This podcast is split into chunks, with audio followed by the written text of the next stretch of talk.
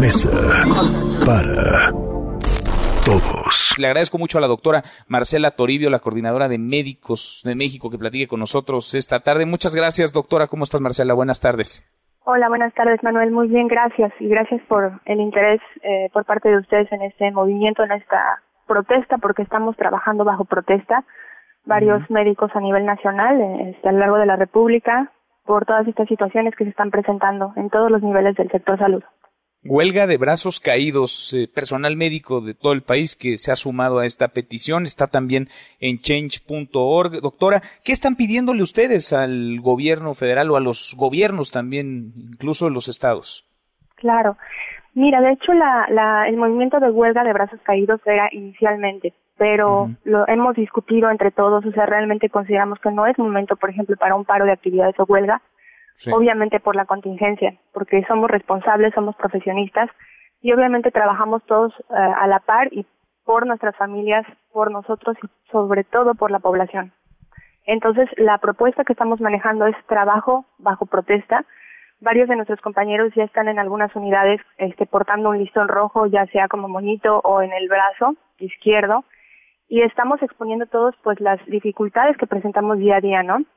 Eh, fíjate que en el pliego que, que mandamos al doctor Gatel por correo electrónico desde el domingo, este, estábamos comentando que pues nosotros estamos a favor de sumar, estamos apoyando a nuestro gobierno, creemos en nuestro gobierno como un gobierno humanista que vela por nuestros derechos y nuestras garantías individuales, ¿no?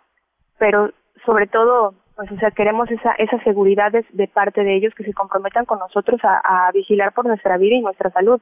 ¿Y qué les Entre ellos estábamos comentando lo del equipo de protección personal, ¿no? ¿Cómo están trabajando? Ayúdanos a imaginarnos un poco, Marcela, quienes no estamos dentro de un hospital, dentro de una clínica, pero hemos escuchado los reclamos de ustedes más que legítimos, justos. ¿Cómo están trabajando hoy? Pues mira, Manuel, realmente eh, yo, eh, te soy sincera, yo no estoy ahorita en contacto con pacientes con COVID, pero tengo compañeros que sí lo están.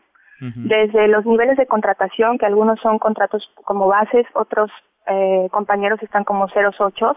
De hecho, ya platicaba con una mamá, una madre soltera que es 08, que decidió ya no seguir tomando contratos porque pues si ella enferma, este, sus, sus familiares también, o sea, y su hijo de, de, de 10 meses, pues es imposible, ¿no? Desde ese, desde ese grado estamos de que son eh, muchas veces contratos de suplencias que no gozan con las garantías de servicios médicos ni indemnizaciones en caso de que se enfermen, o sea, sus servicios médicos son únicamente el tiempo que dura el contrato, que son 15 días. Pues muchos de ellos no tienen el equipo de protección personal completo, suficiente ni de buena calidad, ¿no? Me mostraba uno de mis compañeros que pues les dan unos goggles que tienen, este, no son, eh, no sellan, no son de cierto hermético, entonces eso no permite, no tiene una protección real para los aerosoles que se desprenden cuando, por ejemplo, intuban a un paciente.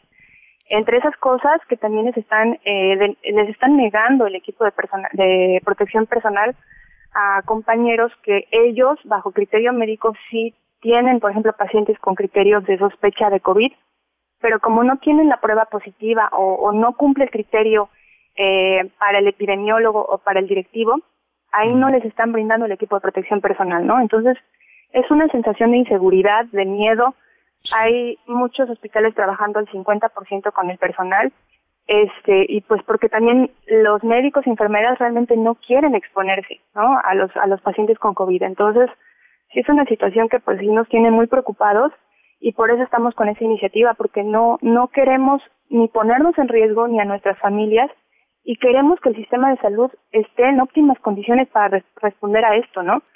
Pero necesitamos respuesta de cada, de cada nivel de autoridad, ¿no? Desde los directivos en cada unidad hasta nuestro presidente como máxima, máxima eh, autoridad del Consejo Nacional de Salud.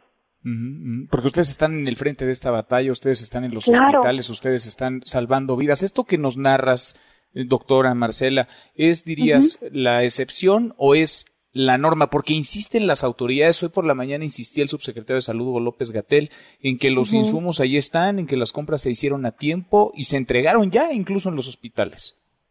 Pues sí, o sea, yo creo que lamentablemente es la norma hasta ahora.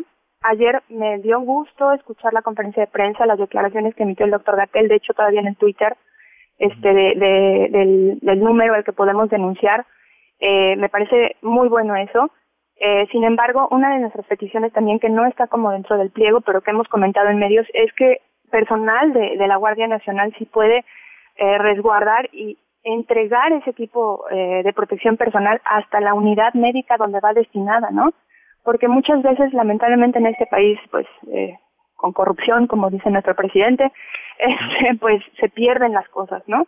Entonces, hasta ahora, ninguno de, de nosotros como coordinadores de, del movimiento de médicos de México, ni mis compañeros que yo conozco en hospitales me han dicho que las autoridades se hayan acercado a ellos para decirles cómo está el procedimiento de eso.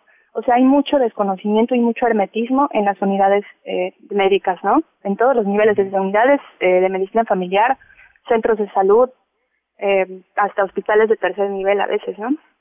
Es, es muy valioso escucharte, eh, Marcela, porque están, insisto, ustedes ahí, nadie se los platica, lo viven, lo sufren, lo padecen todos los días. Yo te agradezco estos minutos y sobre todo te agradezco tu trabajo. Gracias a ti, a todas las médicas, los médicos, a enfermeras y enfermeros que están en el frente de esta batalla. Gracias, muchas gracias. Muy buenas tardes. Gracias, buenas tardes, Fanny. Mesa para todos.